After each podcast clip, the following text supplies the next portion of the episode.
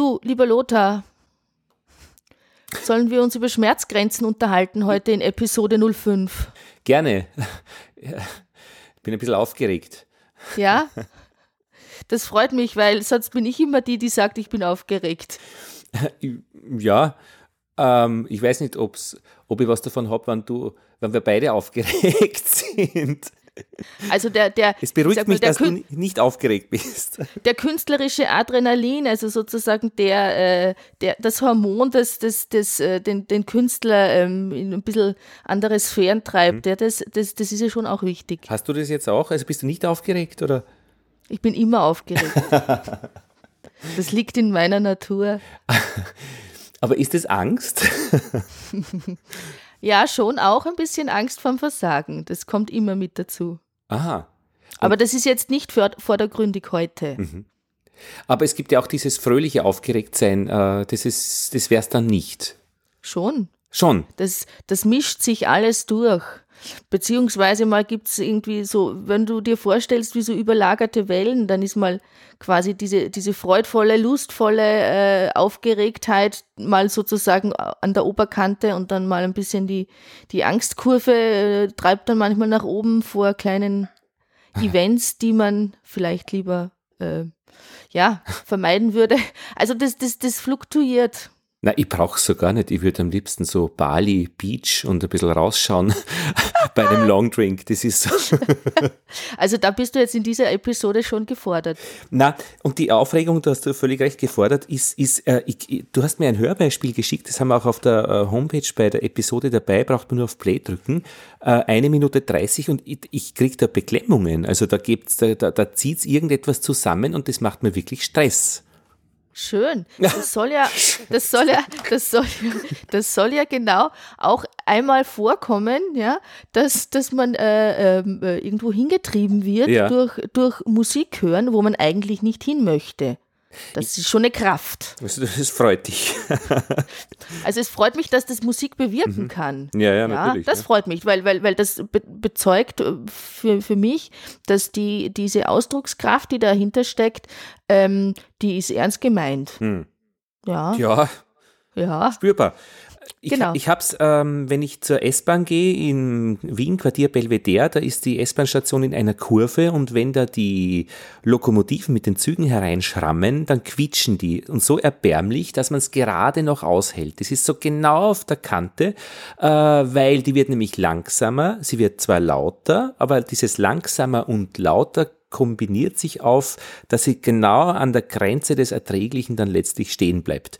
Der Hund, wenn ich den mit habe, der zieht die Ohren nach hinten und duckt sich so ein bisschen hinter mir, der hält es auch gerade noch aus. Und so drückt man das halt einfach 15 Sekunden durch. Ich, das ist aber nicht weit entfernt äh, von dem, was du mir geschickt hast. Und ich habe mich jetzt an der S-Bahn schon ein bisschen dran gewöhnt. Da habe ich jetzt keine, keine Beklemmung mehr, sagen wir mal so. Es ist nur deppert und unangenehm. Ja, wobei man da auch so als Ehrenrettung äh, des Komponisten und auch des Interpreten sagen muss, du hörst es direkt also über Ohrstöpsel, also über Kopfhörer oder was auch immer. Und äh, du hast diese Beschallung, diese, diese extreme Höhe und diese extreme auch Intensität, weil das ist ja auch noch elektronisch ver, äh, ver, verarbeitet, diese Signale, die da durch die Flöte produziert werden. Und das kriegst du direkt in dein Ohr. Ja. Ge geschickt. Also wenn du das auf einer Bühne hörst, also mit oder von einer Bühne produziert hörst mit ein bisschen Distanz, ah dann kommt das schon noch mal nicht so beklemmend rüber. Das hatten wir schon mal ein bisschen bei diesen leisen Tönen auch. Mhm.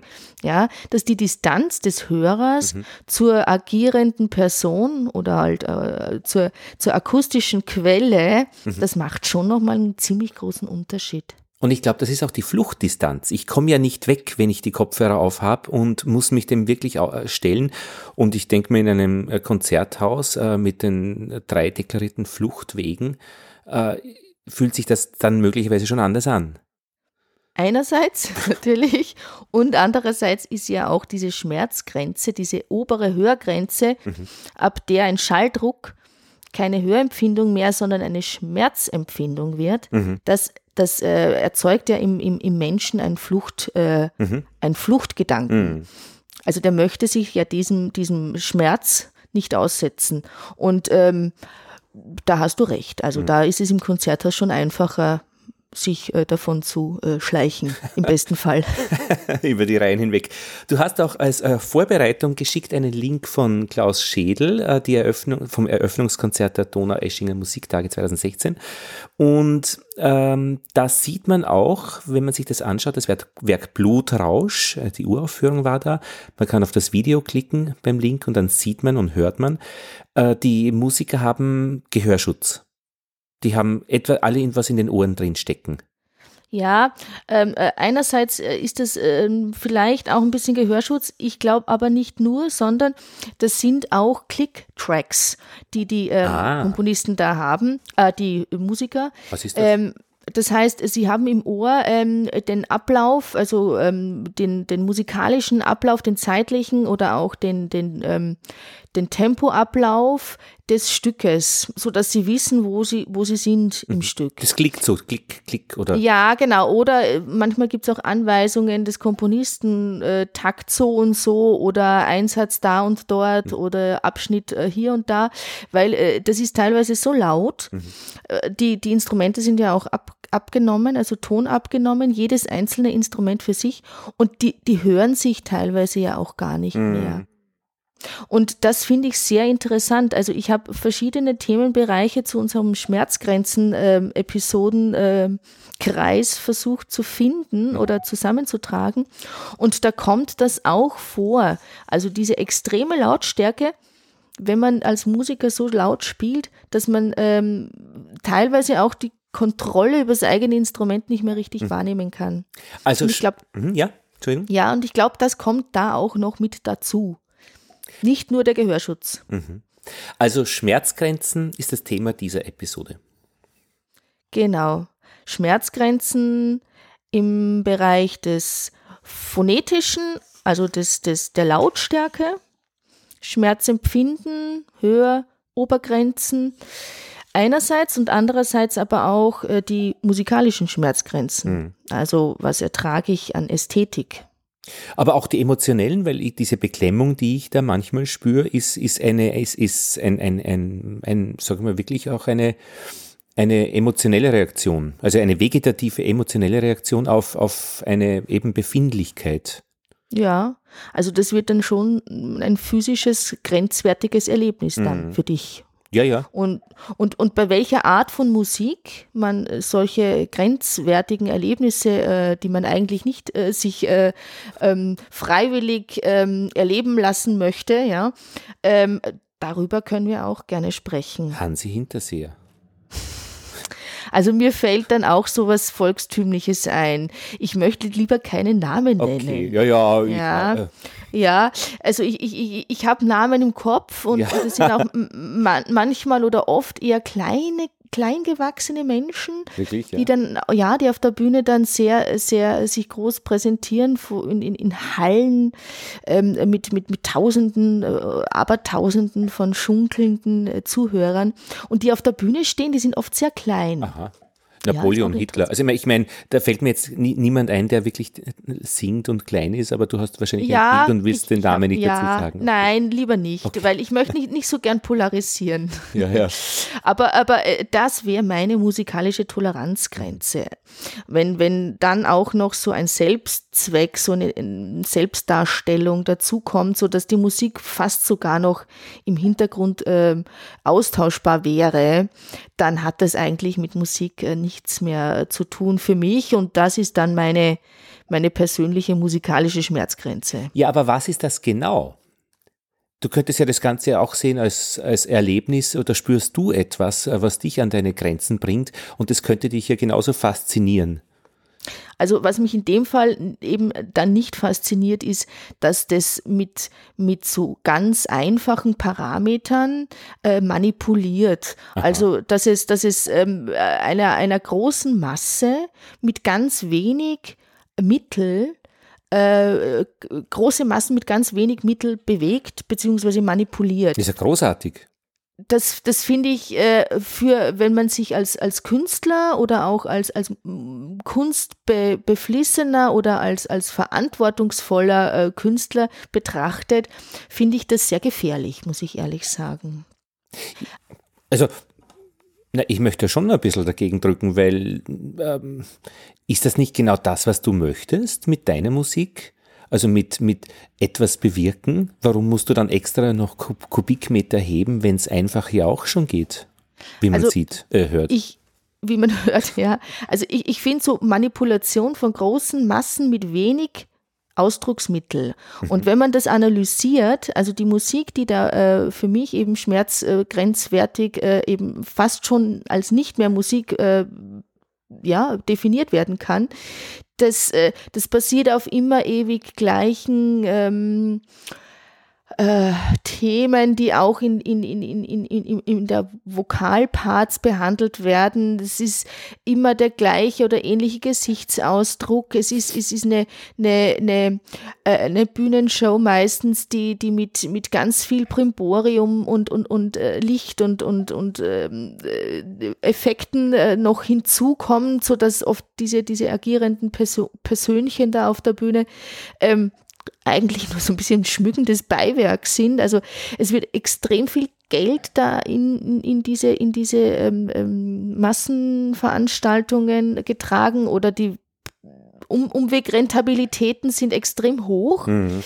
Ähm, aber die Mittel, mit denen man das produzieren kann, äh, sind oft extrem billig. Ja, und, und da stimmt für mich dann das Verhältnis oft nicht. Ist es die Vorhersagbarkeit dann letztlich? Es ist eigentlich ein bisschen diese Langweile. Es ist, es ist diese, diese, wieso soll ich mir was anhören, wo ich genau weiß, was in den nächsten zwei, drei Sekunden passiert. Genau, ja. Also ich würde es als, als, eher als vorhersehbare Langweile bezeichnen. Das ist aber eine persönliche, von ja, ja, mir eine eh. persönliche Empfindung, weil äh, hunderttausende Menschen finden das super. Ich kriege so eine bleierne Müdigkeit, Müdigkeit äh, wenn es um Fußball geht das ist so vorher, also das ist vielleicht jetzt eine andere Geschichte, aber, aber äh, das ist. Ja. Aber das ja, keine, da, erreicht keine Schmerzgrenze, sondern nur die Grenze der Langeweile, der Blei. Der, pff, ja, eh. Ja, ich meine, wo, wo, wo meine musikalische Toleranz ja, wo die äh, endet.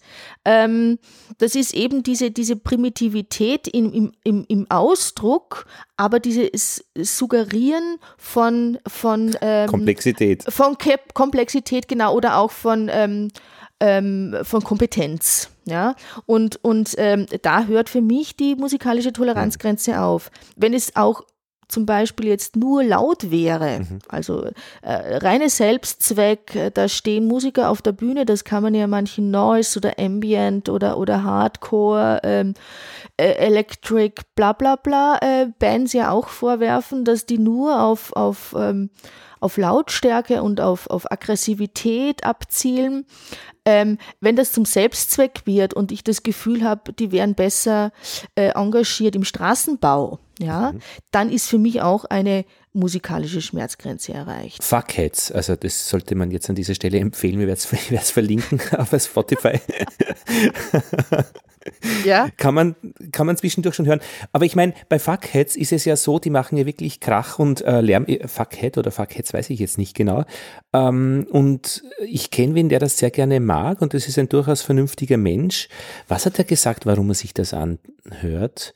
Ja, ich glaube, ja, eh, kann ich jetzt leider nicht mehr, nicht mehr nachvollziehen, aber wir werden einfach mal vielleicht reinhören. Aber ich meine, die Stille wäre ja praktisch hier der große Feind äh, von so einer, von so ähm, ja, vorhersagbaren Musik, weil wenn es leise ist, bricht alles zusammen. Die gesamte Bühnenshow, die, die ganze, ähm, der ganze Effekt, also die Stille ist der, der, der krasse Feind und vielleicht, wenn es wenn, wenn man die Stille nicht einbauen kann ins Konzept, dann wirkt es vielleicht eben so, wie du beschreibst. Ja, finde ich jetzt eine schöne, schöne Erklärung auch, äh, die, die wieder etwas versöhnlicher hm. wirkt naja. ähm, mit, mit diesen persönlichen Schmerzgrenzen. Aber dieses vorantreibende, äh, derselbe Rhythmus und dieses Dam, Dam, Dam hatte auch für mich zum Beispiel was Aggressives für sich, obwohl es so freundlich und friedlich und textinhaltlich äh, freundlich daherkommt. Naja, diese, diese, diese ähm, musikalische oder auch kompositorische äh, Methode in der Wiederholung, ein, ein, äh, in, der, in der Häufung ja, eines extremen Ausdrucksmittels etwas zu bewirken, das ist ja nichts Neues. Mhm. Also das, äh, das passiert in vielen äh, Musikästhetiken. Ja. Ähm, für mich ist immer die Frage, was möchte der derjenige, der das produziert oder der das interpretiert, was möchte der damit mhm. ausdrücken, was möchte der damit transportieren. Mhm, erreichen erreichen. Und das, was äh, für mich jetzt nicht mehr unter, unter Musik fällt, sondern äh, eigentlich nur noch unter Unterhaltung, ähm, das transportiert für mich nichts mehr. Ja. Wir haben, oder ich habe dir auch einen Link geschickt äh, über die Komponistin Galina mhm. Ivanovna. Ustwolskaya, ja. ich hoffe, ich, ich, ich kann das richtig aussprechen, eine russische Komponistin der älteren Generation. Sie war Schülerin auch von Schostakowitsch. Mhm. Ähm, und ähm, diese, diese alte oder ältere Dame ist, ist ähm, ja, geprägt oder deren Musik ist geprägt von wirklich extremen Ausdrucksmitteln. Mhm. Würde man jetzt dieser kleinen, ähm, äh, kleinen äh, Frau nicht, nicht zumuten oder zutrauen, wenn man die so sieht, auch in Interviews, ähm, aber diese, diese ähm, Obsessivität, auch diese, diese kompositorischen Mitteln, der Dynamik, dieser extremen Dynamik zum Beispiel, die auszu, auszureizen, das ist etwas, was ihre, ihre Kompositionen prägt. Und da habe ich nicht das Gefühl, das ist der reine Selbstzweck, mhm. sondern da merkt man, mhm. dieser ganze Unterbau an an philosophischer und auch an Lebenserfahrung und an, an, an innerer ähm, Überzeugung, äh, aus der heraus entstehen diese Kompositionen. Das kann ich nachvollziehen. Äh, auf eine Art, auch wenn es mir manchmal nicht gefällt. Ja, sikorski.de, das ist so ein, eine Website über, über Komponisteninformationen offenbar, sie, äh, beschreibt, ihr Werkkatalog ist überaus konzentriert, ihre musikalische Botschaft lapidar und kompromisslos. Und ich habe mir es angehört, gehört, äh, die Komposition Nummer zwei.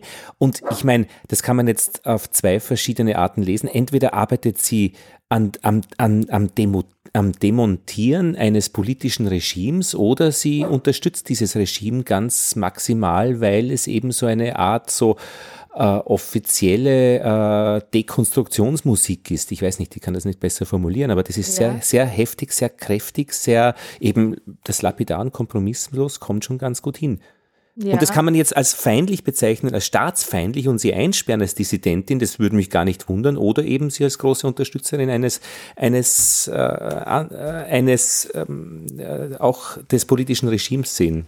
Ja, auch eines autoritären äh, äh, Gebildes, Staatengebildes. Wissen wir da ich was mein, drüber, ob sie da jetzt. Mm, äh also der Untertitel ist als Dies Ihre bezeichnet. Ah ja, auch sehr viel mit ja. Glauben, obwohl man es nicht richtig hört. Äh, genau, man, ja. also es ist, es ist schon diese, diese äh, Metaphysik, ja, mhm. dieses Metaphysische in ihrem Werk auch sehr, mhm. sehr präsent, innerlich präsent und dass ähm, dieses, diese ähm, diese, diese Gottesgläubigkeit äh, ähm, auch in dieser Ohnmacht sich zu befinden, mhm. ja, also diese Diskrepanzen, die sich da heraus entwickeln, mhm. äh, die kommen da für mich auch zu tragen. Mhm. Ähm, also diese, diese ähm, extremen Häufungen von extremen Ausdrucksmitteln. Ja, das ja. ist bei ihr schon auffällig. Ja. Ein sehr schönes Porträt ist auch dabei. Wir haben es verlinkt und ich würde es auch wirklich empfehlen anzuschauen äh, über sie als Person. Man kriegt mit, wie sie lebt, wo sie lebt und eben eine recht einfache äh, Frau, also vom, vom, vom nichts Pompöses und nichts Kräftiges und, und sehr analytisch Nein. wirkt sie da, also sehr Kopf, genau. Kopf auch geformt. Ich meine, was ich da auch schön finde, im, äh, ich hatte einen Auszug aus einem äh, Buch äh, Komponieren als Obsession mhm. im Böhlau Verlag, der beschäftigt sich eben mit der Komponistin mhm. Ustwolskaya. Und äh, da geht es unter anderem auch darum, dass die Pianistin auch für die Interpreten und für das Publikum äh, das Äußerste ab, dem, dem das Äußerste abverlangt. Mhm. Also wenn man sich nur vorstellt, ja, man muss diese Passagen, die im, im, im sechsfachen Fortissimo mhm. und auch noch in einer äh, Wiederholung ähm, ähm, äh, stattfinden, wenn man die üben muss, mhm. ja, dann geht das wirklich abschnittsweise an die Schmerzgrenzen oder darüber hinaus. Also äh, wenn ein, ein, ein, ein Kontrabassist in den höchsten äh, Fortissimi, mhm. in, in, in den ganz hohen Lagen, also schon mal ein Instrument, das extrem viel Kraft und, und, und, und Anstrengung braucht, einen Ton zu erzeugen und dann muss der noch äh, extrem lange, extrem laut spielen. Das macht man wirklich nur, wenn man dahinter eine Kraft und einen Sinn sieht, ja. sich das anzutun. Mhm. Ja. Was und, wäre das ähm, für ein Sinn? Das wäre der Sinn der Komponistin und diesen Inhalten irgendwie gerecht zu werden. Mhm. Das ist auch eine Form von Unterwerfung. Hm. Ja, das ist auch eine Form von dienenden Aspekt, der da ein Musiker mit hineinbringen muss, wenn er da äh, mitspielen möchte. Und es gibt immer wieder noch, noch genug Musiker, die diese Art von Musik auch spielen möchten. Kann man nicht gegen den Komponisten kämpfen und sich nicht unterwerfen? Dann müsste man einen anderen Komponisten interpretieren. Also ich würde äh, behaupten, vielleicht haben das schon manche versucht sich äh, dann über, über dis, dis, Diskurse mit den Komponisten so ähm, auseinanderzusetzen, dass sie sagen, das ist unmöglich, das geht nicht. Und dann kommt der Komponist oder die Komponistin und sagt, aber ich muss das so hören, es muss das rauskommen. Das ist mhm. vielleicht ähnlich wie größenwahnsinnige Projekte wie diese Elbphilharmonie, ja, wo dann vielleicht aber schlussendlich dann doch nach Bauverzögerungen und Kostenexplosionen dann dieses Meisterwerk dasteht und äh, schlussendlich ist jeder begeistert, der das sieht und hört und erleben kann. Mhm. Ähnlich ist es vielleicht auch mit so einem übermächtigen äh, Kompositionsansatz. Ähm, ja. Also diese, diese Hör- oder Schmerzgrenzen, ähm, die sind bei Interpreten wie auch beim Publikum oft, ähm, ja, oft aufs heftigste provoziert. Hm. Ich habe mit einer Schauspielerin gesprochen über ihre Grenzen. Ich meine, die üben das ja vorher sehr stark, was sie dann aufführen. Aber sie hat erzählt, äh, es hat einen Burgtheaterregisseur gegeben mit Z, wie heißt der? Ach, ja, wurscht. Und der treibt die Schauspieler so an ihre Grenzen, dass er, dass sie sagt, äh, ab dann wird spannend. Mhm. Und vorher hätte man eh alles gewusst, wenn jeder jenseits äh, oder diesseits seiner, seine, seines Komfortraumes wäre. Also über diesen Komfortraum, das finde ich auch äh, ein, guten, ein gutes Stichwort. Ähm, wenn, wenn ein Musiker oder ein Interpret, ein, ein Instrumentalist oder auch ein Sänger oder eben auch ein Schauspieler, also ein Ausführender, mhm. ähm, so an seine Grenzen getrieben wird, dass er auch wie ein bisschen die Kontrolle über das Geschehen verliert. Mhm. Also ein bisschen auch die Kontrolle Aha. über diese Tonerzeugung oder über diese Ausdruckserzeugung. Und in diesem in diesem Grenzbereich entsteht dann auch wieder Freiheit. Mhm. Und auch wahrscheinlich ja. unterschiedliche Aufführungen, dass man praktisch einmal, dass es das auch andersartig sein kann. Ja, und, und auch eben Bereiche, in denen man sich ähm, wie ein bisschen ferngesteuert oder wie ein bisschen fremdbestimmt bewegt. Und dies, das, das hat was mit Transzendenz zu tun Na, auch. Und Kontrollverlust. Ja, ja. Ja. Und auch mit einer gewissen Distanz zu sich selber. Oh. Und das braucht, ähm, braucht man das.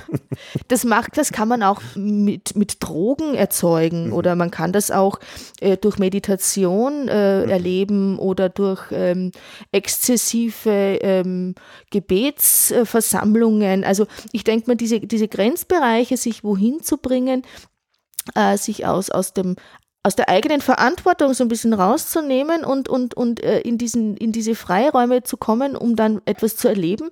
Ähm, da gibt es verschiedenste mhm. Methoden. Die, die Musik in diesen Grenzbereichen ist eine Methode. Jemanden anschreien. Peter Zadek ist der Name vom Regisseur und ich glaube, der hat das auch gemacht. Also ich, das vielleicht nicht mit Anschreien, aber Zadek, also der war dafür eben, glaube ich. Ja.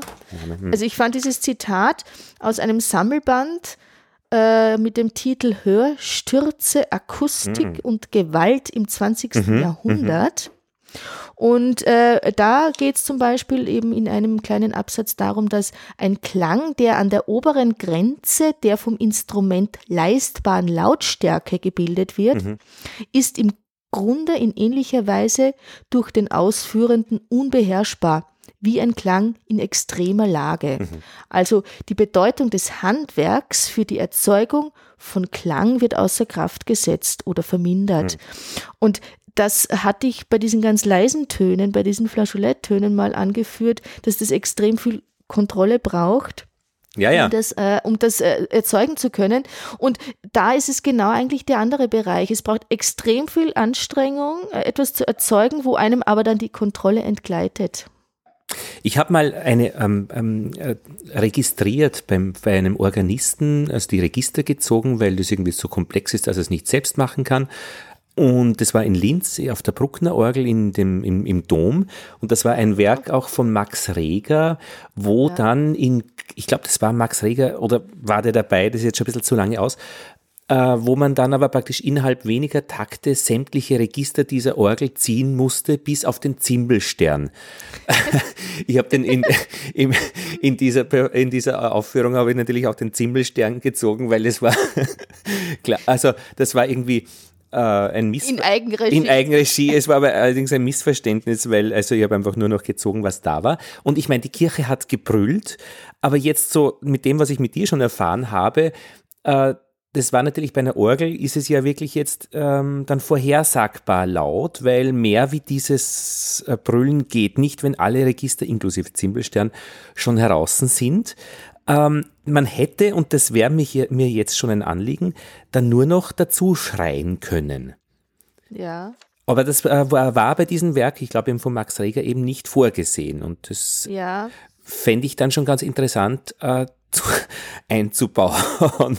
Also, das darf man wenn, nicht, oder das darf man nicht also Max Reger wollte das nicht. Ja, also ja. Max Reger war auch noch in einer Zeit, äh, in der ähm, vielleicht irgendwie so ähm, der Konformismus in der Musik oder auch ähm, etwas darzustellen mhm. Ähm, als, als, als öffentliche Person, als Komponist war man da vielleicht noch mehr auch eine moralische Instanz. Mhm. Äh, ich weiß es nicht, ich kenne Max Reger zu wenig. Mhm.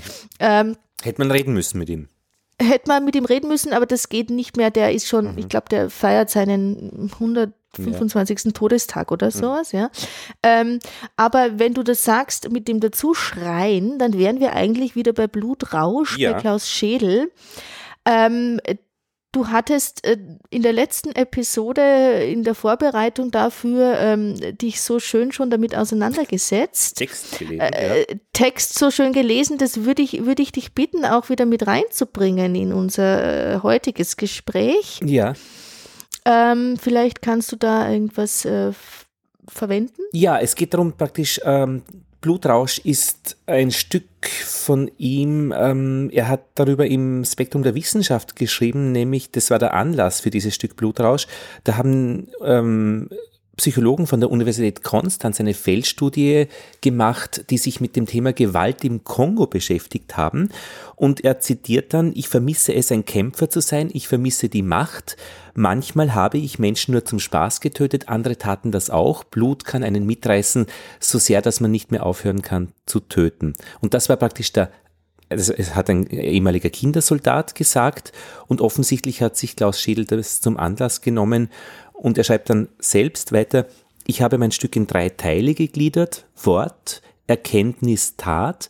Das Wort äußert sich in der Predigt. Die Predigt ist mit ihren giftspeienden Worten, bei der der Intellekt Gehilfe der hasserfüllten Emotion ist, die Basis für die spätere Tat. Die Entmenschlichung des Gegenübers ist das Ziel. Ohne sie kein Massaker. Diese Worte formten eine Erkenntnis des Schreckens, die sich im Massaker orgiastisch und exzessiv entlädt. Hier ist nichts feinsinnig und leise, es ist roh, laut, ungeordnet körperlich, ohne Regeln und unerträglich. Ja, und da wären wir ja genau da, wo wir heute äh, sein möchten, mhm. bei diesen äh, musikalischen und auch physischen äh, Schmerzgrenzen.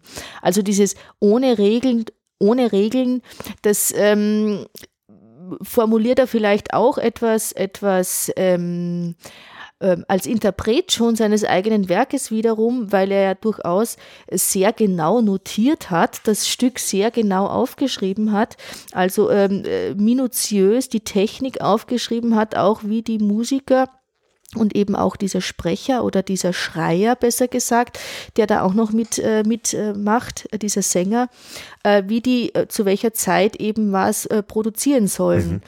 Also es ist jetzt dieses ungehobelte, äh, unkontrollierte, ähm, ungeordnete, dass er beschreibt, was schlussendlich vielleicht als Zuhörer erlebbar wird, ja.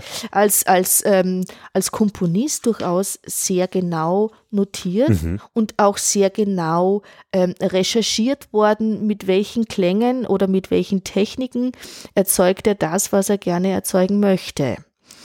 Also ähm, Klaus Schädel hat äh, auch in früheren Werken schon viel mit, mit elektronischer äh, Bearbeitung, mit Echtzeit, äh, Live-Elektronik gearbeitet und eben bei diesem Stück auch. Mhm. Man muss sich das wirklich vorstellen, dass jeder, jeder äh, Interpret auf der Bühne wird in Echtzeit Klang bearbeitet. Mhm. Ja. Sind auch im, im Video gut sichtbar, sehr konzentriert, die Leute am Mischpult auch, die Musiker sehr konzentriert. Und ähm, Moritz Eckert ist, glaube ich, wenn es stimmt, die Stimme. Ja, äh, genau. Großartig. Also diese Stimme dazu, äh, das war wirklich ein, äh, das Sahnehäubchen auf, auf Massaker. Also diese, was da aus dem Mund rauskommt, äh, ist jetzt großartig. Also ja. Wahnsinn. Mhm. Ja, und das hat aber für viele, die das hören, gar nicht mehr so viel zu tun mit dieser E-Musik, mit dieser ernsthaften Musik, sondern viele sagen, ja, das klingt ja eigentlich so wie Noise oder wie eine Punkband. Mhm. Ja?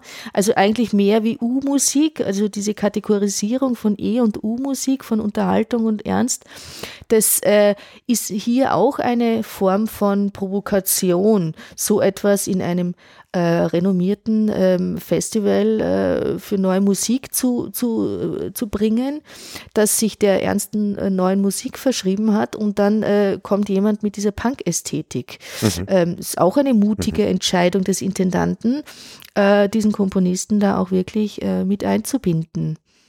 Ja, ja, also finde ich, also von meiner Entfernung her wirklich Werk des Jahres 2016 äh, sehr nachvollziehbar und eben auch, wie du sagst, mit dieser Recherche, ähm, dass das eben wirklich eingebettet ist in, in, in etwas, was vorher stattgefunden hat, nämlich eine Auseinandersetzung mit dem Inhalt äh, Kindersoldaten. Genau. Ich meine, es hat der Komponist äh, beziehungsweise auch der, ähm, der Dirigent äh, Pierre-André mhm. Rollard, mhm. Ähm, der, der hat äh, unter anderem schon äh, diese, diese diese, ähm, diese Recherche und auch diese, diese Arbeit des Komponisten, sich auseinanderzusetzen mit diesen ganzen vielen Klangereignissen und mit diesem inneren Druck und mit dieser Ohnmächtigkeit auch gegenüber dieser Gewaltexzesse, ähm, der muss das ja dann sozusagen unter einen Hut bringen. Der, der, der Dirigent muss das ja dann schließlich zum Leben erwecken. Der muss eigentlich dem Komponisten ja auch ganz viel ähm, ganz viel nach, nachempfinden mhm. können, mhm. äh, um, um dieses äh, Orchester mit diesen Einzelmusikern ähm, äh, so aussteuern, so, so durch diese, diese Orgie steuern zu können, dass das nicht auseinanderfällt, dieses Werk. Und da finde ich dann schon ein bisschen den Unterschied zu einer Punkband, die ähm, vielleicht äh, in, dieser, in dieser Absicherung der Ereignisse, also das, was die da auf der Bühne machen, mhm. sich nicht so minutiös und so genau mit jedem Detail beschäftigen. Ja. Da passiert sehr viel auch als, als ähm, äh, äh just doing for fun oder, oder um, um einfach äh, ein, ein, einen Ablauf von, ein mechanischer Ablauf auf der Gitarre und dann kommt halt dieses und jenes raus, zum Beispiel. Müssten ja. wir reden, äh, wäre interessant. Ja. Aber man sieht das auch wirklich, äh, also es, das, dieses ganze Werk fühlt sich nicht an, als hätte jemand äh, da Sachen an die Wand geklatscht und die landen dort zufällig. Äh, das Standbild übrigens, da hält sich ein Musiker, ein Klarinettist die Ohren zu. Aber es ist ein sehr, ein sehr differenziertes Bild, ein sehr, ähm, ein sehr erkenn, also äh, aufgelöstes Bild und nicht wuff, irgendwie was rauskippen. Ja, also er beschreibt auch selber noch zu seinem ähm, zentralen Aspekt seines, äh, äh, seine, seines Övres ist die Verwendung von Klangmaterialien. Also alles ist Klang der Gegenwart und hat äh, als, als Klang der Gegenwart äh, ist Teil der Komposition. Mhm. Also ähm, er bezieht schon mhm. Stellung eben auch ja. zu der, ähm, äh, ja, vielleicht politischen oder, oder auch äh, Gegenwartsentwicklungen. Ähm, also es ist vielleicht auch ein politischer Aspekt, der da noch mit hineinkommt oder ein, mh, ein moralischer, mhm. der äh, damit angestoßen wird auch mhm. über diese, mhm. diese Ohnmacht der Gewalt oder diese, diese or orgastischen ähm, äh, Zustände mhm. von, von, von ähm, ja, Mordmaschinen, menschlichen Mordmaschinen. Ja, ja und die, die, ähm, die Gegenwart ist da wirklich spürbar, also da gibt es auch, glaube ich, Maschinengewehrsalben, die man irgendwie hört, aber mhm. auch äh, Trommeln und dieses Archaische. Ich werde mir diese Stücke jetzt einmal anhören bei meiner nächsten S-Bahn-Fahrt, wie sich das unter Menschen anfühlt. Gestern habe ich einen Podcast gehört von The Moth aus Amerika, das sind so schön, das sind so Geschichten und da muss man die Leute immer anlächeln, wenn man in der S-Bahn sitzt und ich schaue mir das mal an. Wie sich das aus, auswirkt, weil es ist schon interessant, diese, diese Werke, von denen du auch immer wieder berichtest, äh, draußen zu hören, wie es sich eben einfügt in die, in die, in die Welt und das finde ich, ist, ist, ist eine interessante Komponente. Ja, ja, kann ich dir nur beipflichten. Was im Konzerthaus äh, äh, eben nicht beabsichtigt ist. Und das Nein, aber äh, es ist ja, es ist ja sozusagen, was im Konzertsaal passiert, ist ja ein, ein Reinholen ja. von, von, der, von der Gegenwart von draußen. Ja? Also ein, eine künstliche, künstlerische und, und künstliche ähm, Konzentration dessen, was, was außen passiert ja. oder was, was mit, mit, mit den, äh, im, im Entstehungsprozess eines Werkes ähm, mit einem passiert ist. Und äh, da hab, ist für mich auch der Bezug zur ähm, Legitimation solcher Werke, dass äh, diese Stimmen der Gegenwart oder diese, diese, diese, äh, diese Klänge der Gegenwart ähm, entstehen entstehen ja aus dem Hier und dem Jetzt. Ja. Das, das, äh, das sind keine ähm, Ausdrucksmittel, die ähm, ähm, am, am, am Hier und Jetzt vorbei äh, schauen. Das würde ich dann eher wieder diesen, diesen, äh, diesen ewig grinsenden, mhm. äh, gut gelaunten, äh, äh, volkstümlichen äh, Schlagersängern ähm, ankreiden, dass, dass sie oft an der, an der, an der an der Realität vorbei ähm, Menschen manipulieren. Das finde ich für mich persönlich nicht, nicht, ähm, nicht adäquat. Ja. Da gibt es den Schlager Teddybär 04 der bringt mich schon immer zu, an die, zur Rührung. Kennst du den? An, an die Tränendrüse. Also, äh, da bin ich nicht so bewandert, leider. Na, Teddybär 04, da geht es um ein, ein, ein, einen äh, Auto, also einen, einen Trucker, der über Funkgerät immer mit einem jungen ähm, funkt und, und, und äh, letztlich, also ich kann das gar nicht nacherzählen, bin ich schon wieder so gerührt. Also sehr nett, sehr nett. Also da können wir gerne eine Episode ähm, einschieben. Über den wo, süßen wo, Schmerz. über den süßen Schmerz, genau. Ähm, da, wo die Tränen äh, mhm. fließen.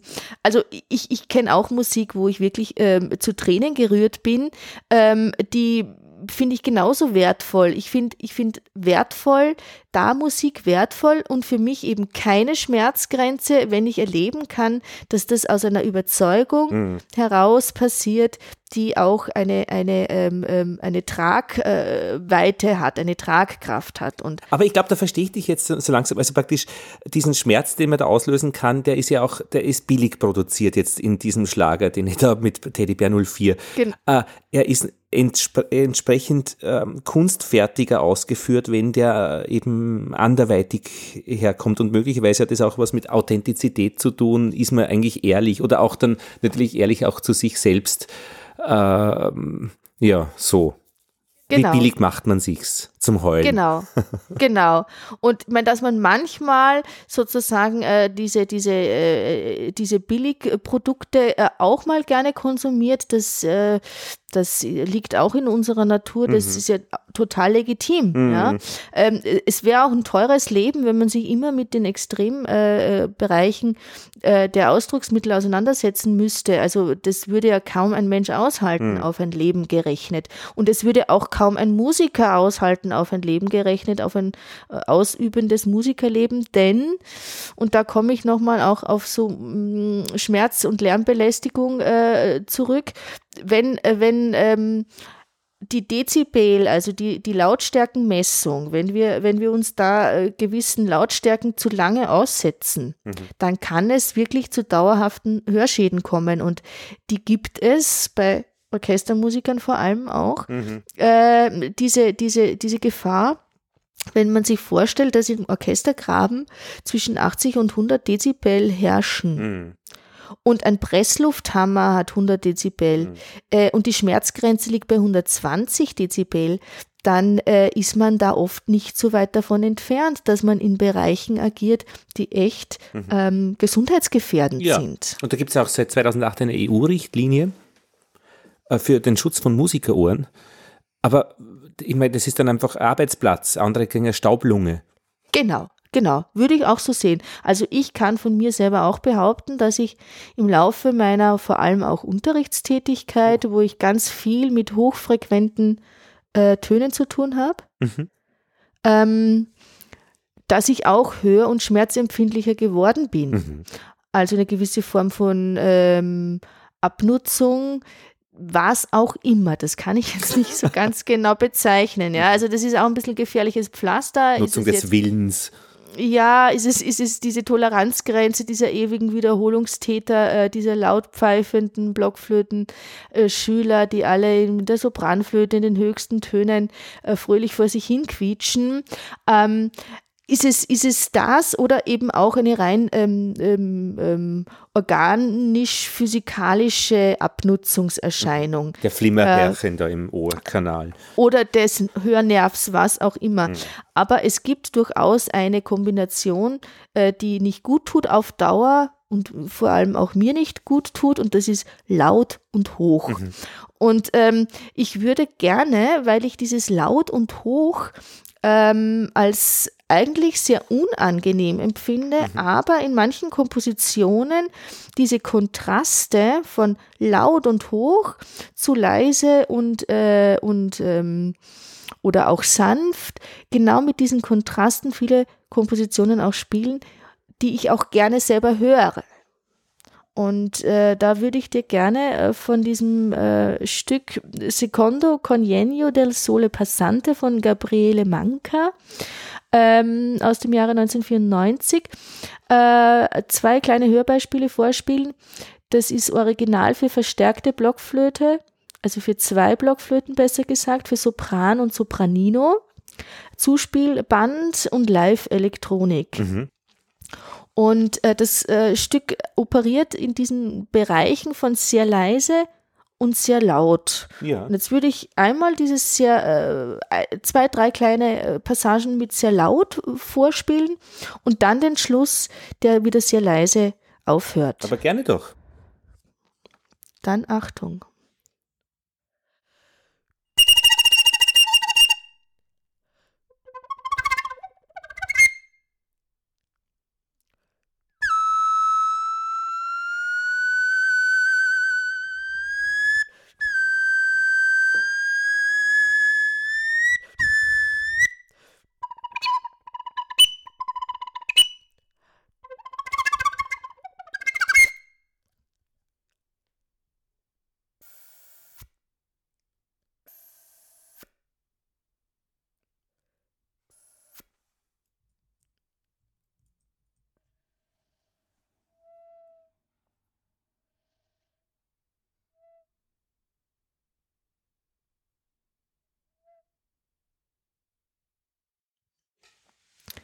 Ähm, ja. Tolle Sache. Mir ist ein bisschen schlecht geworden beim ersten Teil.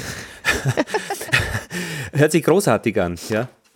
Das ist nur ein Auszug des Blockflöten-Sounds ähm, ähm, in, in, kleinen Teilen. Dahinzu kommen dann noch eben auch ähm, Klänge äh, vom, vom Tape, ähm, die da noch verstärken oder mhm. entgegenwirken und dann kommt noch ähm, Reverb dazu, also ein bisschen äh, mhm. verschiedener Nach, äh, Nachklang, Nachhall. Wir haben es jetzt praktisch trocken gehört. Das ist genau, das sind einfach ein paar ähm, Aufzeichnungen äh, für, für, für die Blockflöte. Und äh, die Sopranino kommt auch hinzu in diesen kleinen feinen äh, Oberton-Flageolettbereichen. Und dazwischen kommen immer wieder laute Passagen, die ein, wie, wie, wie rausreißen aus mhm. dieser, aus dieser scheinbaren ähm, äh, Idylle. Und das, ähm, das passiert sehr oft dass es Passagen gibt in Stücken, die, äh, die schier unerträglich wären, würden sie das ganze Stück hindurch andauern, aber in Kombination mit, mit, ähm, mit, mit äh, sanften, leiseren Passagen äh, eine sehr schöne äh, Struktur und ein sehr schönes ähm, ja, Erleben auch ähm, su suggerieren. Dieses, Ft, Ft, äh, was nachher gekommen ist, wäre ja ohne das, was vorher war, denkbar anders im Erleben. Genau. Das, das wäre vielleicht auch, äh, wobei das ja der Schluss ist, also es passierte davor auch ganz viel Leises, ähm, immer in Bezug auf dessen, was man vorher gehört hat, hört man das, was folgt, mhm. natürlich anders. Du, es gibt ja da bei, bei Extremgeschichten, die emotionell auch anstrengend sind, ähm, den Begriff Comic Relief, dass man etwas lustig macht. Also ähm, wenn es nämlich sonst nicht auszuhalten wäre. Und so viel ich weiß, gibt es das bei Pornos. Also da bin ich leider keine Fachkraft dafür, aber es gibt eine ja. CAE-Folge über Pornografie, wo das wirklich angesprochen ist. Und es gibt auch äh, das müsste man nachschlagen. Also das ist ein Ausweg aus dem Unerträglichen praktisch ins Comichafte zu kommen und wahrscheinlich ist das auch ähm, der Begriff Commedia dell'arte nicht weit weg, aber da müssen wir mit mhm. Leuten reden, die sich da auskennen. Die Comic als Ausweg. Ja, ich meine, dieses äh, etwas überhöhen oder etwas auch überzeichnen, ja, oder etwas äh, äh, aus einem anderen Blickwinkel darstellen, dass äh, diese, diese Ausdrucksmittel, die ähm, ähm, passieren ja ganz oft mit, mit ähm, auch mit Extremen, also mhm. mit, mit, mit Über, Überhöhungen von einem, einem Phänomen, einem Ausdrucksphänomen. Gibt es auch in deiner Musik, Entschuldigung, ja? Ja, nein. Gibt bitte? es auch in deiner Musik? Kannst du dich mit deiner Flöte lustig machen? Äh, schwierig, äh, weil, weil, weil, weil, es mir, weil es mir so ernst ist ähm, mit dem Instrument. Also ähm, es ist diese, so, eine, so eine ernsthafte Beziehung. Ähm, lustig, äh, es erfreut mich. Also ich, ich, ähm, ich, ich, ich freue mich, wenn ich, wenn ich ähm, Zeit und Ruhe genug habe, mich mit, mit meinen Instrumenten mhm. zu beschäftigen.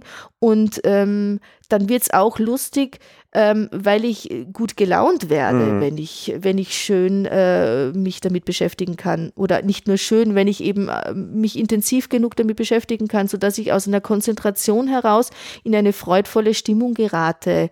Ähm, es gibt schon Kompositionen, die so ähm, Schauspiel oder auch äh, Bühnenagitation mit ähm, äh, einbauen, also in, ins kompositorische äh, Prinzip. Das gibt es ja wohl. Da gibt es auch Stücke, die heißen dann Harlekin zum Beispiel, ähm, die, ähm, wo, wo, die Bewegung und, und auch das Agieren auf der Bühne äh, was Darstellerisches ähm, mit, mit hineinbringen da tue ich mir persönlich mhm. etwas schwer mit solchen Stücken. Da würde ich auch schnell eine musikalische Schmerzgrenze erreicht haben, wenn mir das Darstellerische zu viel wird. Also wenn ich das Gefühl habe, es kippt wieder, mhm. ja, ähnlich, ähnlich wie bei den Schlagersängern, ähm, dass dann ähm, das, das, das akustische Prinzip hinterm Darstellerischen zurücktritt. Ah, permanent. Permanent. Oder oder, oder zumindest in zu großen Anteilen. Ein bisschen darstellerisch machst, machst du ja auch, aber eben du sagst eben nicht zu viel. Also. Lieber, lieber genau, also lieber ein bisschen mehr die, die, die Musik mhm. äh, aus sich heraus sprechen lassen.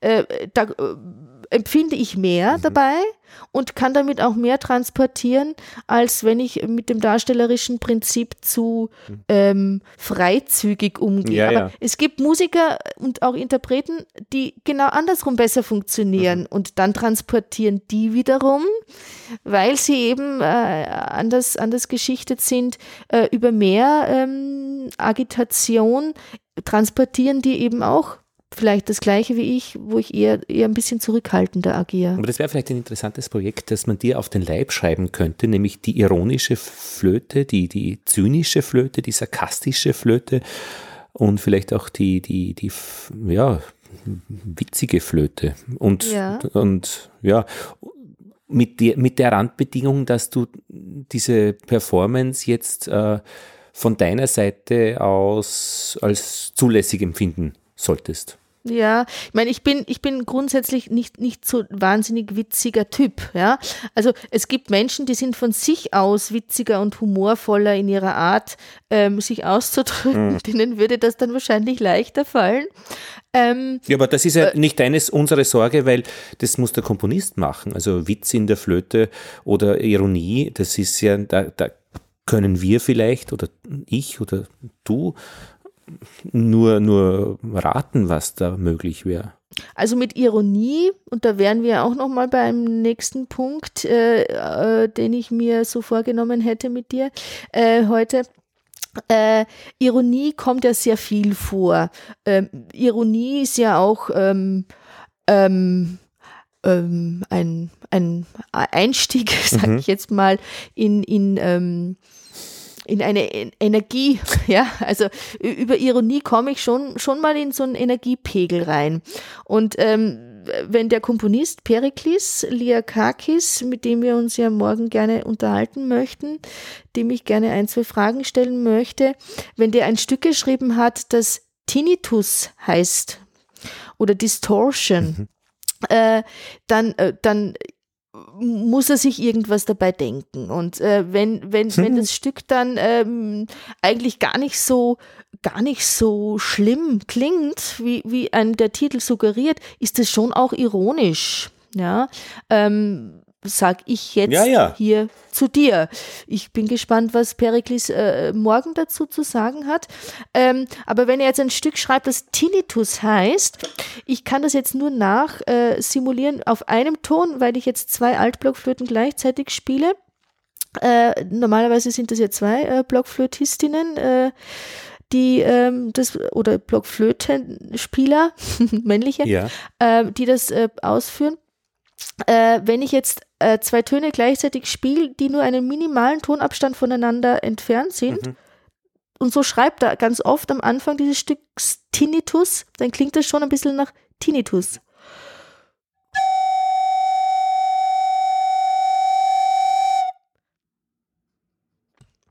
Oder nicht? Ja, ich weiß jetzt nicht genau, wie ein Tinnitus klingt, aber das ist das, wenn jemand über einen spricht, dann hört man es manchmal klingen im Ohr. Das dürfte sowas sein, gell? Genau, genau. Das wäre auch, äh, wenn, wenn man einen Sinuston ähm, hört. Mhm. Ich, ich, ich könnte dir einen schicken oder vielleicht kannst du einen, einen produzieren, ja. ähm, auf, auf, mhm. auf äh, welche Art auch immer. Also ein, ein Ton, der nur eine einfache Schwingungskurve äh, ähm, durch eine einfache mhm. Schwingungskurve ähm, darstellbar ist. Ähm, also ein, ein, ein, klinischer Ton sozusagen, äh, der so ein Sinuston klingt in unseren Ohren nicht nach, ähm, ähm nach Ton hauptsächlich, sondern eher nach, ähm, nach Unfall. Mhm. Also, also eher nach, nach einem Störton. Ähm, ja, ja, ja, etwas, was, was nach ähm, ähm, vielleicht eben nach einem Unfall, einem ähm, im, im, Ohr ähm, mhm. Ja, ja. Produziert und wird. Das sind auch diese, diese äh, Schmerzgrenzen werden dann äh, auch erreicht. Ähm, jetzt durch so etwas recht leicht, aber auch durch die zwei Töne, äh, wenn zwei Töne eben frequenzmäßig aneinander liegen. Äh, und Klaus Schädel in seinem Stück ist es auch oft eben durch die Elektronik, glaube ich, gemacht, dass es eben so singende, flirrende äh, Landschaften sind, die eigentlich recht wehtun. Genau. Ich meine, was ich auch, das fand ich auch noch eine nette Begebenheit, ähm, bei meinem ähm, Konzertdiplom in, in Zürich habe ich das Stück von äh, Louis Andriessen, dieses Stück Sweet, gespielt. Ja. Ich hatte dir ja da mal auch schon davon erzählt, in der Episode von den leisen Tönen. Und da gibt es in der Mitte des Stückes äh, so eine Art ähm, gestaltbare Pause, also vom Komponisten vorgesehen. äh, diese, diese, diese Pause soll man ähm, gestalten. Einen Maßriegel auspacken. Wie auch immer, genau. Ja, also wie auch immer gestalten. Das kann einfach ein Nichtstun sein, also eine Stille zu provozieren, also eine hörbare ähm, äh, Stille oder was auch immer. Was hast du gemacht?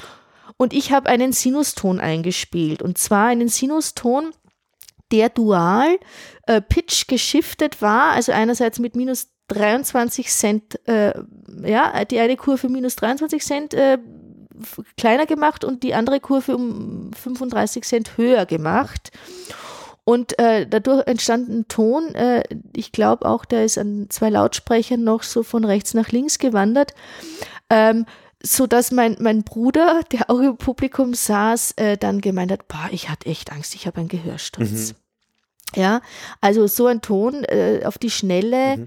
ähm, empfindet man nicht mhm. als Ton, sondern man hat echt auf die Schnelle das mhm. Gefühl, es ist was in meinem Körper passiert und das, das nicht gut. Ein mechanischer Schaden, irgendwas. Ein mechanischer Schaden, Wecker. genau. Ich hatte mal äh, das als Jugendlicher ähm, im linken Ohr durch, ich glaube, Schnupfen oder Verkühlung äh, das Gefühl, dass, äh, ein, dass ich einen Viertelton tiefer höre wie im rechten. Und das heißt, äh, alles, was ich da gehört habe, auch an Sprache, war, hat dissonant geklungen, hat mich tief beunruhigt, war aber dann ehest baldig wieder weg. Aber da habe ich mir eben gedacht, dass diese Dinge, wenn es da bei den Ohren was gibt, schon sehr unangenehm sind, wenn das vor allem bleibt, schätze ich einmal. Genau. Also ich hatte so ein Lärmtrauma mit 18 und eben genau, ähm, weil ich vor einer Box gestanden bin oh. bei einem Rockkonzert. Okay. Genau. Und ähm, dieser Gehörsturz erzeugt eben auch so ein leises, hohes Pfeifen im Ohr. Ja. Und das ging nicht mehr weg. Und was genau das jetzt ist im Innenohr, also ich höre auf allen Frequenzen gleich gut wie vor diesem mhm. Schaden sozusagen, aber dieses Pfeifen ist geblieben. Aha. Und ähm, da kann man schwer sagen, ähm, wie genau das ähm, im Körper produziert wird, ob das nur eine Erinnerung ist, ja, also eine Hörerinnerung, ähm, was auch immer, aber das, das klingt so ähnlich wie ein Sinuston. Und leise, also ähm, je nachdem. Wenn der Umgebungslärm laut ist, dann höre ich es eben nicht. Und wenn er leise ist, der Umgebungslärm oder eben auch mit Schnupfen, wenn sozusagen das innere ähm, Hören verstärkt wird, indem man außen was, was zustopft sozusagen, ja. dann, ähm, dann wird das intensiver und lauter und das kann schon auch in manchen Phasen belastend sein. Mhm aber äh, man lernt dann irgendwann mal damit ja, ja. zu leben. Aber das wäre ähm, auch etwas in dieser, in dieser, ähm, wär, wär auch über Hörstürze, Akustik, ja. Ähm, ja, in dieses große weite Feld würde das auch hineingehören. Ich meine, Knalltrauma und so weiter, das muss man, glaube ich, recht schnell behandeln, wenn das war, nicht warten. Da kann man schon irgendwas machen, wenn es irgendwo knallt. Äh, ja, man kann Dingen? so mit, mit, mit, mit Infusionen. Äh, Infusionen, genau, habe ich dann auch bekommen mhm. und mit so ähm, durchblutungsfördernden Medikamenten versuchen, ähm, das ähm, ja, zu mildern mhm. oder auch manchmal kriegt man das wieder ganz weg, aber manchmal mhm. kriegt man es eben auch nicht mehr weg. Und ganz übel sind so Unfälle, wenn man auf der Bühne äh, mit einem Mikrofon zum Lautsprecher eine Rückkopplung macht und da warnen ja. die Leute auch wirklich davor, die sich auskennen. Die, die machen es eh nicht, aber dann, wenn irgendeine Laie auf der Bühne ist und das ist mir auch schon einmal passiert, ähm, dass ich einfach dann zum Lautsprecher hingegangen bin und das ist, das kann schon an den Umgebungsmenschen schlimm sein. Also da, nämlich der Schaden. Also das Akustik ist, ist keine schlampige Angelegenheit. Nein. Und ich meine, wenn du Lust hättest, könntest du, nachdem du dich ja auch viel mit Physik beschäftigst, äh, ein paar Begriffe, die immer wieder da auch in, in diesen Recherchen vorgekommen sind, die jetzt weniger mit Musik zu tun haben, also mit dieser erlebbaren Musik, aber mit dem dahinter, mit dem physikalischen, akustischen Phänomen dahinter zu tun haben. Ähm, das könntest du uns ja nochmal vielleicht kurz erklären. Ja. eventuell, eventuell nur als, als, als Link. Also diese, diese, diese Fachbegriffe wie Dezibel ja. und Phon und Frequenz und Herz und Schalldruck und Amplitude. Also es kommt ja doch immer wieder vor. Auch. Das ist schon wenig Lust. In so, in, so, in, in, so, in so Beschreibungen von Stücken. Aber äh, wenn du keine Lust hast, was auch sehr legitim ist, äh, weil es soll ja uns ja hier Spaß machen, ja. was wir hier machen, dann, äh, dann lassen wir einfach äh, diese Begriffe so für sich stehen ähm, weil in mancher Hinsicht dann diese, diese, diese Akustik, also die, die physikalische ähm, Parameter und die, die kompositorischen Prinzipien, die kann man mhm oft in diesen Bereichen dann nicht trennen, weil es muss der Musiker bzw. auch der Komponist durchaus wissen, mhm. ähm, wo bewege ich mich denn da jetzt hin und ist das jetzt sozusagen ähm, überhaupt noch, äh, noch, noch, noch ähm, erträglich? Ja? Oder ja, ist, ja. Das, ist das noch, ist das noch ähm, äh, auch gerade wenn es in der elektroakustischen Musik, ähm, was da produziert wird, äh, vor allem auch in, in der Verstärkung und auch in der, in der ähm, äh, Mikrofonierung und in der, in der der Beschallung von Konzertsälen dann, ähm, da sind schon Fachleute äh, am Werk ähm, und auch Akustiker am Werk, äh, die sehr genau wissen, was da physikalisch abläuft, äh, damit es dann eben auch korrekt abläuft. Ja, und das ist auch ganz gut so, weil man muss sich dann im Detail nämlich wirklich gut auskennen. Und ich habe mir so irgendwie für den, für, für den Tagesbedarf eigentlich nur gemerkt, ähm, die äh, zwei Objekte, die gleich laut spielen, äh, sind nicht doppelt so laut im Höreindruck. Es gibt also ja. äh, da auch eine Trennung zwischen der Physik, dem, was die Wellen so liefern, und auch der Physiologie, dem Höreindruck. Den Rest äh, überlasse ich eigentlich immer sofort den Experten. So, weil ja. Finde ich auch, finde ich auch gut. Ich meine, was ich, was ich schön fand, so in meinen Recherchen noch so oder ganz interessant, wenn es um Lärmbelastung in, in, in Dezibel geht, ähm, dass Blätterrauschen zum Beispiel, das hatten wir auch schon mal mhm. gehabt, so bei 20 bis 40 Dezibel liegt. Also wenn man sich das vorstellt, wie laut ungefähr Blätterrauschen ist. Und ähm, dann äh, die Schmerzgrenze bei 120 Dezibel liegt. Und wenn man äh, so eine maximale ähm, Belastung, also Lärmbelastung pro Woche äh, rechnet. So ein Dosimeter. Äh, Genau. Ab der dann ein dauerhafter Hörschaden auftritt, dann kann man sozusagen Blätterrauschen endlos hören. Mhm. Ja, da wird kein, kein mhm. Schaden auftreten. Äh, mittleren Straßenverkehr sollte man pro Woche nur 40 Stunden aushalten müssen. Mhm. Der liegt bei 85 Dezibel. Und äh, Presslufthammer sollte man nur eine Stunde äh, pro Woche äh, aushalten äh, und der Orchestergraben produziert zwischen 80 und 100 Dezibel durchschnittlich, dann kann man schon mm, ja so ein bisschen überlegen, wie es einem da geht. Mhm. Äh, bei einem Rockkonzert, das 110 äh, Dezibel mh, mm, so Durchschnitt äh, produziert, sollte man überhaupt nur sieben Minuten pro Woche ähm, hören, ja. Und bei der Schmerzgrenze sind es überhaupt nur 45 Sekunden und dann hat man schon einen Schaden. Mhm. Und ein Düsentriebwerk mit 130 Dezibel, ja, ich glaube, äh, da darf man ohne Gehörschutz mhm. sowieso äh, nicht, nicht äh, sich dahinter hängen. Ja, ja. Und ich habe den schweren Verdacht, wenn, wenn, wenn unser Hund einmal unvermutet bellt, äh, da fällt dann der Stift aus der Hand, so ist es erschreckt. Dann ist es bis Mittwoch, das Wochen soll schon einmal erfüllt. Ja, also ich fand jetzt bei dieser, äh, bei diesen äh, über, über Überlegungen auch zu Schmerzgrenzen, diese, diese Auflistungen ein bisschen von diesen Dezibel-Abstufungen äh, ähm, eigentlich noch ganz interessant. Ja, und vor allem, weil äh, das das Ohr oder der Mensch oder der, das Physiologische so eine riesen Bandbreite überdeckt von rein physikalisch minimalsten Druck. Wenn sich eine Fliege aufs Trommelfell setzt, ist mit ihrem Beinchen kraftmäßig sowas von fast null. Aber man wird es hören. Ähm, und man muss dann eben, wenn's, wenn eine Fensterscheibe geklopft wird, ähm, ist es so viel mehr Druck physikalisch über Größenordnungen, über, über das Tausendfache mehr. Und das Ohr bildet das alles ab.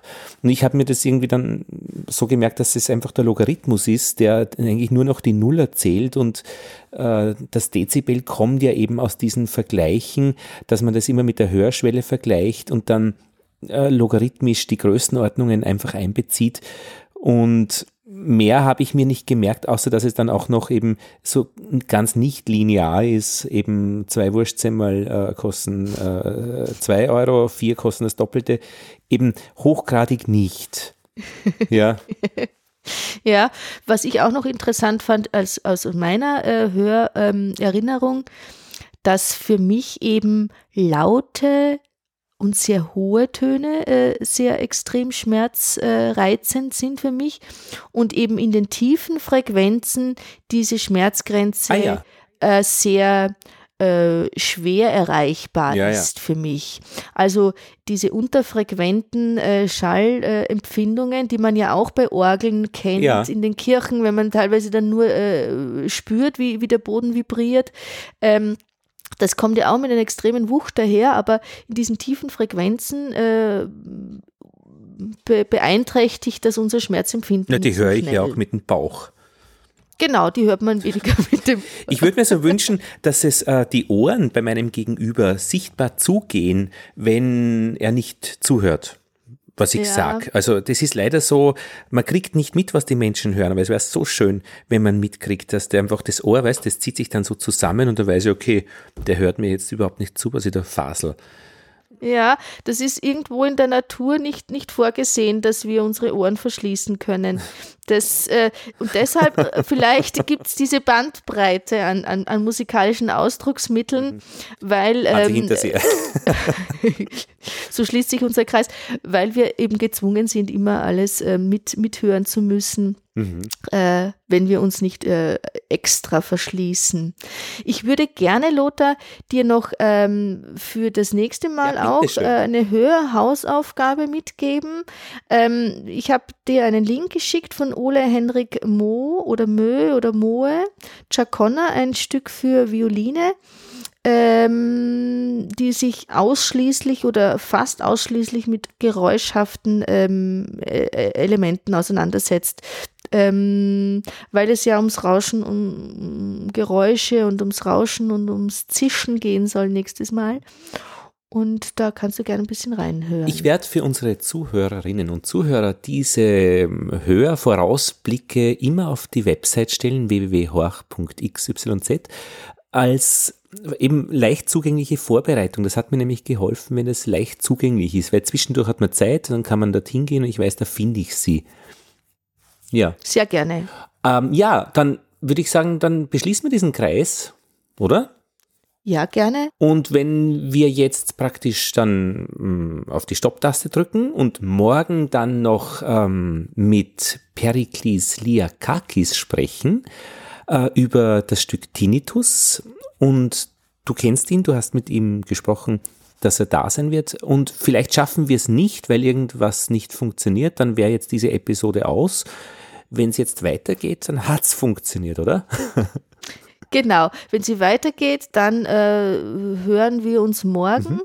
und äh, werden dann äh, die Zuhörer auch teilhaben mhm. lassen. Gerne an dem Interviewgespräch mit Perikles Liakakis morgen. Und wenn es nicht weitergeht, dann verabschieden wir uns jetzt sicherheitshalber schon. Ich sage schon einmal auf Wiederhören. Und ich auch. Hallo? Ah, hey. Wow. Ah, sehr gut. Wow. Zum ersten Mal funktioniert sowas tadellos. Das ist unglaublich. Zum ersten Mal, mit dem ersten Klick. Gibt's nicht.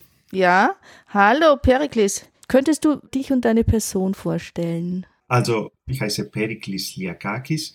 Ich wurde in Athen, Griechenland, geboren.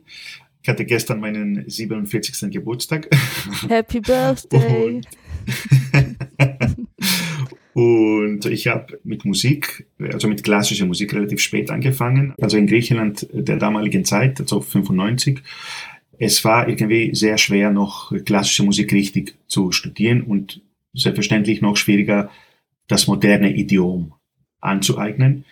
Also habe ich mich entschieden, nach Wien zu kommen. Ich habe dort in der, an der Musikuniversität, also der damaligen Hochschule für Musik und Darstellende Kunst, eben Komposition studiert. Bin also in 2002 habe das Studium fertiggestellt und äh, seitdem unterrichte ich an der gleichen Institution, am Anfang als Assistent, jetzt als Senior Lecturer, Komponisten, Dirigenten und Tonmeister.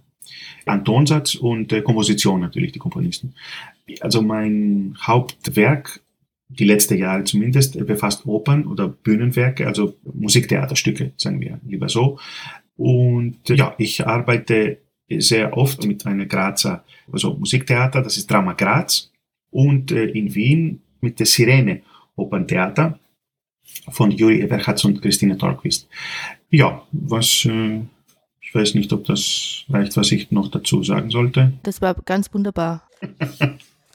Okay, von der Episode 05, die wir gestern, äh, über die wir gestern gesprochen haben, da ging es ja überhaupt um Schmerzgrenzen, in der neuen Musik vor allem auch, aber so allgemein auch. Mhm. Mhm. Und unter anderem nicht nur um die physikalischen Schmerzgrenzen, mhm. sondern auch um die musikalischen, also auch über grenzwertige Erlebnisse ja, mhm. in der neuen Musik. Also auch unter anderem, wo die eigenen persönlichen musikalischen Toleranzgrenzen aufhören. Ja. Da bin ich leider nicht der Richtige, weil diese Richtung, ja, hat mich ehrlich gesagt nie wirklich interessiert, du als äh, Komponist und als Mensch auch irgendwo. Also die Schmerzgrenze in der Musik, ja, die habe ich äh, sozusagen mit meiner Musik noch nicht äh, überschritten. Auch wenn ich das äh, in Werke von anderen Komponisten habe oder im Konzert oder so. Man kann über so etwas natürlich theoretisch sehr schön sich unterhalten. Aber in der Praxis, ich glaube, es ist etwas, einen dann im Endeffekt nur nervt. Vielleicht bleibt nach so ein Erlebnis, so ein musikalisches Erlebnis nach dem Konzert etwas, woran man sich eine Weile sich daran äh, eben erinnern kann. Aber im Moment des Entstehens oder im Moment, der, wo man sich sowas äh, erlebt, das, das Erlebnis, ist sowas eher peinlich, würde ich sagen. Und allein deshalb hat mich sowas bis jetzt noch nicht interessiert. Sozusagen. Ja, ich meine, wenn ich da noch mal ein bisschen nachhaken darf, weil ähm, was uns interessiert, ist auch diese Grauzone, in der man sich dann bewegt. Also es muss nicht immer alles physisch äh, wehtun, ja, dass man das Gefühl hat, es ist kaum auszuhalten, auch auf längere Distanz, ja. Ich meine, wenn ich deine äh, Homepage aufmache, das Land ohne Worte, eine, ich weiß nicht genau, wann die mhm. Uraufführung war, 19.10., äh, schrieb ja. die kleine Zeitung 2016. Genau. Und ja, wenn hier steht, dass der Soundtrack so ein bisschen zwischen Ambient und Noise eine schaurig schöne Untermalung schafft, mhm. wie, wie, wie kann man sich das dann klanglich vorstellen? Vorstellen, das geht doch schon auch für mich in eine doch eher äh, wuchtige und nicht unbedingt süßlich schöne Richtung. Ja, natürlich, natürlich, klar. Aber ich mag, ich habe vorher natürlich gemeint, also ich habe das natürlich wortwörtlich ja, genommen, was ja, du vorher ja. natürlich äh, gesagt hast. Natürlich, klar, weil sonst, also eine Kunst, die einem äh, nichts äh, antut, sozusagen, genau. aber gar nichts, äh, dann natürlich keinen äh, kein Sinn zum, zum Geben hat, das ist klar. Also sowas braucht man überhaupt nicht als Mensch, das ist schon klar. Aber wie weit würdest du jetzt als Komponist sagen, möchte ich gehen, dass ich das Publikum auch irgendwo hinbringe, eben etwas unter Anführungszeichen auch bewirke? Also welche Toleranzgrenze hast du als Komponist, wenn du sagst vorher, dass es nicht peinlich wird, also dass es einem nicht wehtut, also du willst ja niemandem wehtun mit deiner Musik, genau, ja. Genau, genau. Aber es braucht schon oft auch eine gewisse Kraft und auch eine gewisse Macht auch, um überhaupt etwas zu bewirken. Auf alle Fälle, auf alle Fälle, klar. Vor allem, es, äh, es braucht eine große Kraft, um überhaupt ein Stück fertigzustellen. Ja. Das ist äh, immer natürlich etwas, äh, woran man immer als, als Komponist und äh, als Mensch immer selbst arbeiten soll. Das heißt, woher kriege ich denn diese Kraft? Ja, was bringt mir diese Kraft, eben ein Werk zu vervollständigen? Vor allem, wenn das eine große Form ist. Ja, ich meine, ich habe deine Oper Chodorkowski mhm. gehört und auch erlebt. Ich weiß nicht, ob es die Premiere war, aber zumindest hat mich das phasenweise schon fast ein bisschen überfordert in der Klang, auch äh, Wucht, ich sage jetzt Wucht ganz mhm. bewusst, ja, mhm. mhm. auch der Sänger und des Ensembles, man hat oft wirklich ja. gespürt und auch physisch, körperlich sich nicht entziehen können. Mhm. mhm. Wie kamst du zu so einer Ausdruckskraft beziehungsweise auch zu so einer Aufführungspraxis, weil man muss es ja dann auch spielen in dieser Intensität? Ja, danke. Ähm, ja, das freut mich natürlich sehr, wenn das so ist. Also erstens einmal, ich bin also in dieser Oper davon ausgegangen, dass es äh, ein russisches Thema ist und für mich hat Russland immer etwas sehr express, also überexpressives. Und ich habe eben, also in dieser Oper, das war halt die Grundidee, ja, dass die Musik überexpressiv sein soll. Und ich hoffe, es ist mir zu einem guten Teil gelungen. Jetzt als Mitwirkende, weil ich habe ja in der Oper auch dirigiert. Genau. Also das ist natürlich etwas, äh, wo du zuerst einmal, sagen wir mal, gute Mitspieler brauchst, also gute Musiker, die da mithalten können, vor allem und die wirklich eine Lust auf diese Musik haben. Ja, die möchten sich selbst in Frage stellen, also quasi das eigene Können und die müssen ja auch irgendwo diese Musik mögen. Das Schlimmste, was man äh, heute an, an, Musikern äh, finden kann, sind sehr gute Musiker, die ihr Instrument wirklich beherrschen, die aber keine Lust auf diese Musik haben. Und die dann anfangen, prinzipielle Sachen zu hinterfragen, zum Beispiel, warum muss das so dissonant sein? Oder warum muss das so schwer sein? Ich meine, es muss nicht sein, ja. Es ist halt so gemacht, ja. ja. Es wäre, als ob man einen klassischen, also einen Komponist aus der klassischen Zeit, also aus dem 19. und 18. Jahrhundert fragen würde, warum schreiben Sie so viele Oktaven?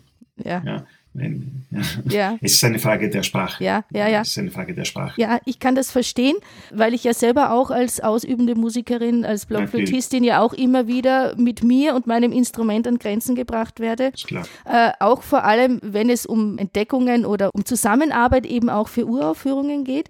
Und da würde ich gerne den Bogen ein bisschen auf ein Werk lenken, das du für das du Rekordronik geschrieben hast im Jahr ja. 2019 mhm. für Petra Wurz und eben mich.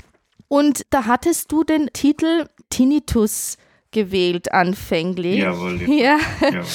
Und ja. Äh, in deinem Begleitschreiben auch für das Jahr, für, für Programme, aber eigentlich eine sehr versöhnliche und im Grunde genommen sehr, äh, sehr angenehme äh, Beschreibung über, äh, wo man sich hinbringen kann mit der Musik, also in welche Sphären. Ja, ja, und, und irgendwo frage ich mich jetzt auch im Sinne dieser Sendung, wie kommt es zu diesem Titel?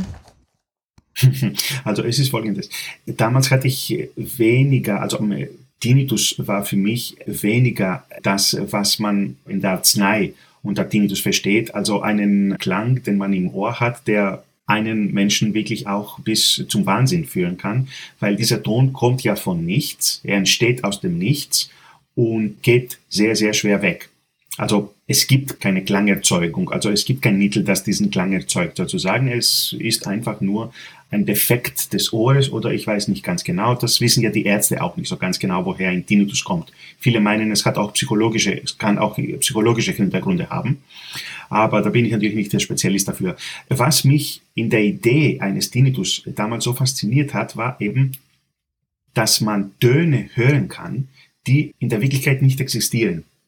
Also es gibt ein Phänomen, was der Physizist Helmholtz im 19. Jahrhundert vielleicht ein bisschen später auch noch entdeckt hat, nämlich das Phänomen der Interferenz und der Kombinationstöne, okay, ja. wie er das gesagt hat. Also das sind halt Töne, wenn du in einem Instrument zwei Töne spielst, die in eine gewisse Lage und in eine gewisse Dynamik gespielt werden, dann kann man sehr oft auch einen dritten und sehr, sehr oft auch noch einen vierten Ton sogar dazu hören, ohne dass die Töne gespielt werden.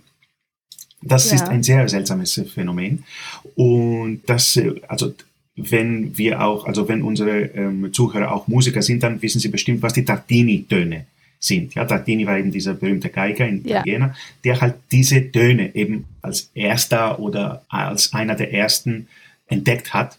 Und eben das, das war genau das. Also er hat zwei Töne gespielt und plötzlich hat er gehört, dass da noch welche andere Töne mitklingen, mitschwingen. Und das kann man sehr gut mitbekommen, wenn man halt den einen von den beiden Tönen aufhört äh, äh zu spielen, dann hören auch die andere restliche drei Töne auf, ja, komischerweise. Ja, ja. ja. Und das war eben das, was ich als, als Klangvorbild in Ohren hatte. Okay. Und ich habe es auch mit der Elektronik sehr, sehr stark versucht. Und das ist mir auch zum Teil, ich wollte da nicht natürlich das ganze Werk so komponieren, aber ähm, da gibt es schon Teile, wo man das Phänomen tatsächlich äh, hören kann. Ja. In der Elektronik. Ja. ja, nicht nur in der Elektronik. Natürlich nicht. Nein, nein, nein. Auch in den, in den Blockflöten. In den Blockflöten, genau. Es kommt jetzt für mich nur trotzdem noch einmal die Frage auf dieses Tinnitus zurück, weil mhm. du hast ja teilweise die Blockflötenstimmen auch in Vierteltonabständen oder auch in, Richtig. manchmal werden das ja dann noch kleinere Indifferenzen moduliert sozusagen auch und äh, dadurch entstehen schon phasenweise immer wieder auch Differenztöne, die Ja. gehen an, an die Grenze des Unangenehmen, aber äh, werden, werden immer wieder durch diese erneuten Modifizierungen, sage ich, auch wieder dekonstruiert. Ja? Also es entsteht phasenweise ein Flirren, das auf die Dauer für mich und für mich als Zuhörerin auf Dauer nicht unangenehm ist, aber für einen kurzen Moment, also wenn ich jetzt so kurze Ausschnitte rausnehmen würde, eigentlich unangenehm, ja. Aber auf die Dauer äh, entsteht ein Flirren, das sich wiederum relativiert, ja. Also die Momentaufnahme wäre für mich so, dass ich sagen müsste, nö, also das tue ich mir jetzt nicht an, ja, diesen Klang. Aber auf die Dauer von, ja, so auch im ersten Teil, so auf zwei, drei Minuten entsteht eine Atmosphäre. Und jetzt hatte die Petra damals diesen Titel Tinnitus so negativ besetzt, ja, innerlich, emotional, ja, Ja, dass, für einen Musiker ist natürlich sehr schwierig. dass wir gemeint haben, also ich habe dann mit ihr gemeinsam entschieden, dich nochmal zu bitten, einen neuen Titel zu finden. Und dann findest du wieder einen Titel, der eigentlich auch nicht unbedingt das suggeriert, was dann äh, äh, musikalisch rüberkommt, nämlich Distortion. Mhm. Ja. Ja, genau. Also genau, jetzt genau. frage ich noch einmal nach, was, was dich dazu bewogen hat. Naja, gut, das mit Distortion, es war klar. Ich meine, es ist natürlich, ich muss jetzt auch sagen, es ist natürlich jetzt nicht sehr, es kommt nicht sehr oft vor, dass einem der Titel irgendwie kritisiert wird. Nicht? Und als Komponist bist du natürlich bei manchen Sachen schon sehr allergisch. Sagen wir so. Das ist, das ist mal ein Ding, nicht? Also das mit dem Titel, weil der Titel meistens ist etwas sehr Persönliches. Genau, du meinst auch empfindlich, auch emotional. Natürlich, ähm, natürlich, emotional natürlich, empfindlich. selbstverständlich. Ja, ja, ja. Selbstverständlich, weil ähm, der Titel bedeutet natürlich etwas für dich, etwas anderes für mich, etwas anderes für Petra und natürlich selbstverständlich für jeden kriegt ein Titel eine andere Bedeutung. Das ist halt so, weil wir ja mit einem Wort nicht, nicht unbedingt dasselbe quasi in Verbindung bringen. Also für einen Musiker, für einen, für einen Spieler ist es natürlich total eine negative Geschichte, ein Tinnitus, für einen Menschen, der auch ein Tinnitus hat. Ich habe Gott sei Dank noch keinen Tinnitus. Und wie gesagt, also ich war eher an dieser philosophische Ja. Seite interessiert. Jetzt was Distortion mit Ohr, quasi Distortion. Genau, Also, ja. ja. Das war also für mich eine gute Lösung, weil äh, irgendwo, da bleibt ja immer noch dieses äh, distorted, ja, wie sagt man das auf Deutsch? Also dieses ähm, Ein bisschen gestört oder, oder inter Genau, interferierte. Ähm, richtig, richtig, ja, Moment. dieses interferierte Gefühl, Ja. Moment, ja, ja, was äh, im Stück äh, gibt. Und das hat dann auch noch was mit dem Ohr zu tun. Also etwas, was im Ohr entsteht. Klar, es ist Musik, Musik ja, entsteht ja im Ohr. Aber nicht nur. ja. Nicht nur. Wie wir wissen, es gibt auch Stücke, die äh, sehr oft auf andere Medien oder also eine, eine große Rolle, was man da sieht, was die Musiker machen, äh, Musiker, Musikerinnen machen. Ne? Ich meine, da kommt für mich jetzt auch noch mal eine persönliche Frage. War das für dich schwierig von dem ursprünglichen Titel, mit dem du ja auch etwas verbunden hast von Anfang an, ja, eben wie du sagst, eine philosophische Angelegenheit. War das für dich schwierig, dann nochmal einen Schwenk zu nehmen auf einen neuen Titel? Natürlich, selbstverständlich. Das ist immer sehr schwierig. Es ist, als ob du das Stück neu komponieren sollst. Okay, Also das, das ist mehr oder weniger eine extra Arbeit, nicht? Und extra Gedanken. ja, Und du möchtest natürlich jetzt nicht das Stück plötzlich Trockene Blumen nennen. Ja. oder halt Die Sonne geht unter heute. Also du möchtest jetzt nicht irgendwie, weil es ist, das Ganze basiert ja auf einer Idee und der Titel soll für dich immerhin, wenn nicht für das Publikum, auch einen Hint immer an diese Idee äh, immer noch haben irgendwo. ja.